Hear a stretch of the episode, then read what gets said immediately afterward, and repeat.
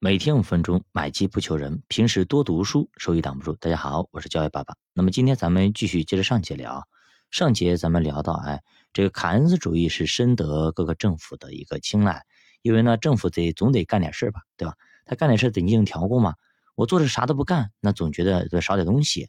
好，再说的是，一旦这种经济恐慌预期形成，这个经济危机会非常非常大。就比如说，我们如果是咳嗽了，我们不去看。有可能它真的会好，但是如果我们不去看，有可能会咳成肺炎等等，会更严重。所以小孩子，你说有病了不去看，你作为家长，你忍心吗？肯定不忍心的，对吧？一旦咳成肺炎就很难了，就很难去治了啊。那么今天我们看的资产泡沫啊，就是还担心呢，就形成资产泡沫。一旦形成资产泡沫，后果会非常严重，它对于经济的杀伤力会非常大。到底有多大呢？那么作者举个例子说，如果一个资产价格涨到 GDP 的六倍。然后掉头向下跌去三分之一，也就是说跌去了 GDP 的百分之两百。那这样的损失有多大呢？假设财富效应应该是公认的百分之四，那么损失的就是百分之两百乘以百分之四，也百分之八，八个点。那么再假设每年的 GDP 的增长率只有百分之二，那么相当于你四年没有任何增长，这是相当可怕的。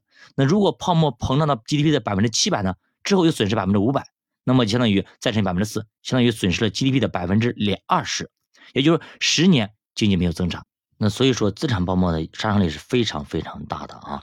那么这也难怪啊，像两千年泡沫啊和一九九零年日本的泡沫之后，都得用十年才能从坑里爬出来。那么就跟一个家庭啊生一场大病一样的。而我们两千零七年发生了六千点的一个泡沫之后，已经十五年了，还没有从股市里坑里给爬出来。那么我们下期再继续聊聊啊。那么面对经济周期的挑战，央行具体应该做哪些事情？这些做法又将怎样影响资产的价格？我们可以通通过央行的调控行为得到什么信号？就比如说最近，对吧？央行以不断的释放一些利好的信号，不断的去释放要调降 LPR、要降息这种预期，也明说了我会调降，我会保经济。但是股市为啥就不涨呢？按说国家一调控，对吧？给释放一些流动性，释放一些利好消息，那么股市应该涨的，反而呢，你越释放它越不涨，也就是利好消息不反映利好了。那这些利意味着什么呢？其实咱们在新品团里已经反复的给讲掉了。那么利当利好不反映利好，当利空不反映利空的时候，到底我们该如何去判断目前的这个市场？那么市场到底如何想的呢？对吧？我们应该如何去做呢？那么到底是跟随市场走，还是跟随大众走呢？那么我们下期继续跟大家接着聊。小宝读书陪你一起慢慢变富。如果大家对投资感兴趣，可以点击主播头像，关注主播新品团，跟主播一起探讨投资智慧。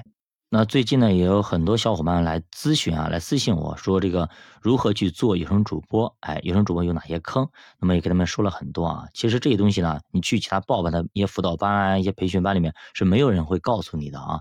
那么大家身边如果有朋友啊，想要做有声主播，或者说你对有声主播有哪些疑问的话，你可以私信主播，主播可以告诉你啊。因为呢，这里边的坑是非常大的，你动不动。那你只要进坑了，你入局了，基本上你损失个万儿八千的肯定会有的。那么损失个一两万很正常啊。那么大家在从事之前呢，最好呢先咨询清楚再去做这个活呢，不是说一般人都能干的，而且里边有很多很多坑。一旦你掉坑，我跟你说过，你少则损失一两万，多的损失可能是大几万或者十几万，这样都有的哈。那今天咱们就看喜马拉雅来说吧。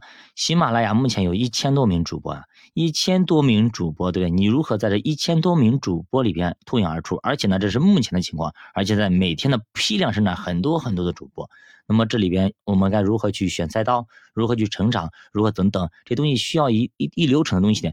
提前做好准备，不至于说你进去了之后，你再想出来，再想及时止损，有的时候你损失还会更严重。就跟我们投资一样，我们稀里糊涂买了一堆之后，再去呃到处问，哎，主播这个我该怎么办呀？这个我应该应该不应该买？你买都买了，对不对？应该不应该买？